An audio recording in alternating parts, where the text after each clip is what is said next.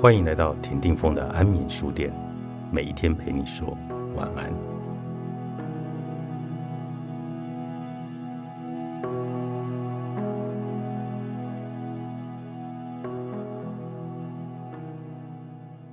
爱容不得我们等待，南山烈烈，飘风发发，第一次也是最后一次。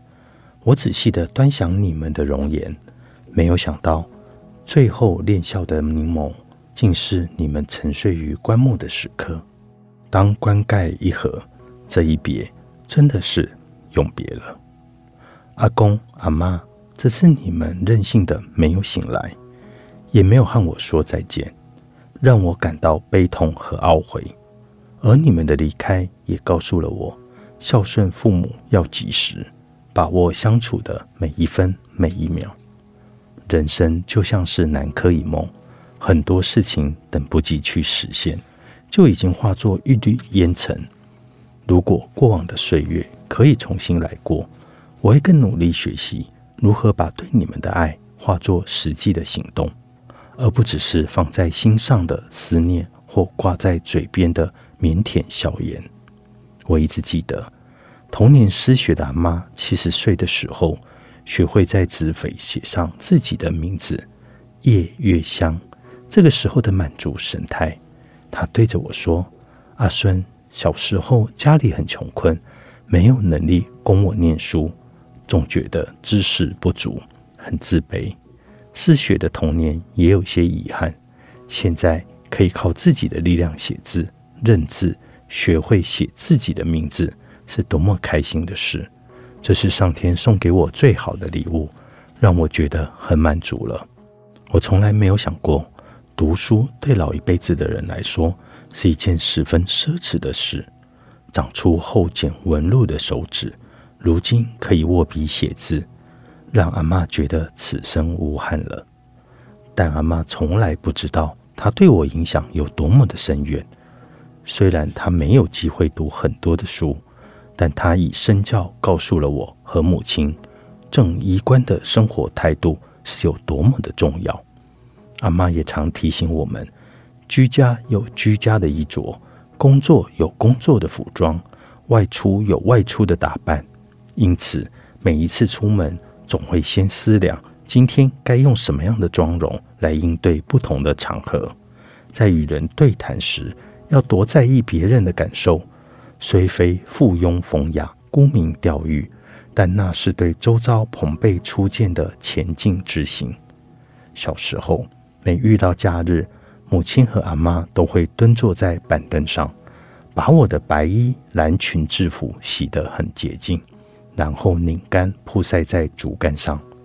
他们不时地告诉我，当学生就要有当学生的样子，即使书读不好。制服也要干干净净的，这是对学生这个身份的看重。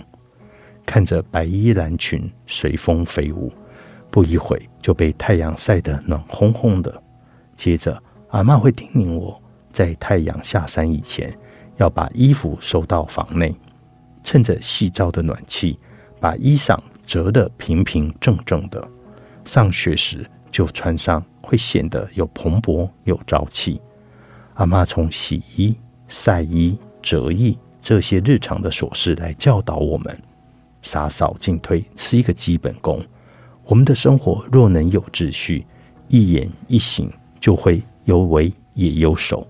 小事的恭敬之心，都会影响着自己将来变成一个怎么样的人。至于被村里誉为“春风少年兄”的阿公，他一生为人宽厚。年轻时曾与友人合伙做生意，没有想到被恶意欺瞒，导致家道中落。但他从未埋怨或心生报复之举。说起这段陈年往事，他很宽厚地告诉我：要不是不得已，没有人愿意使坏害人，他也是有苦衷的。我们要原谅，要放下。阿公的举措让我想起萧丽红。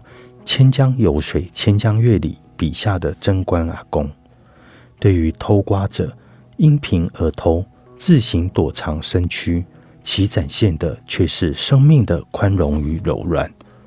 说阿公相怨也好，宅心仁厚也罢，生性温厚的阿公和个性坚毅的阿妈，即使价值观迥异，却相互尊重与体谅，是我眼中的绝配夫妻。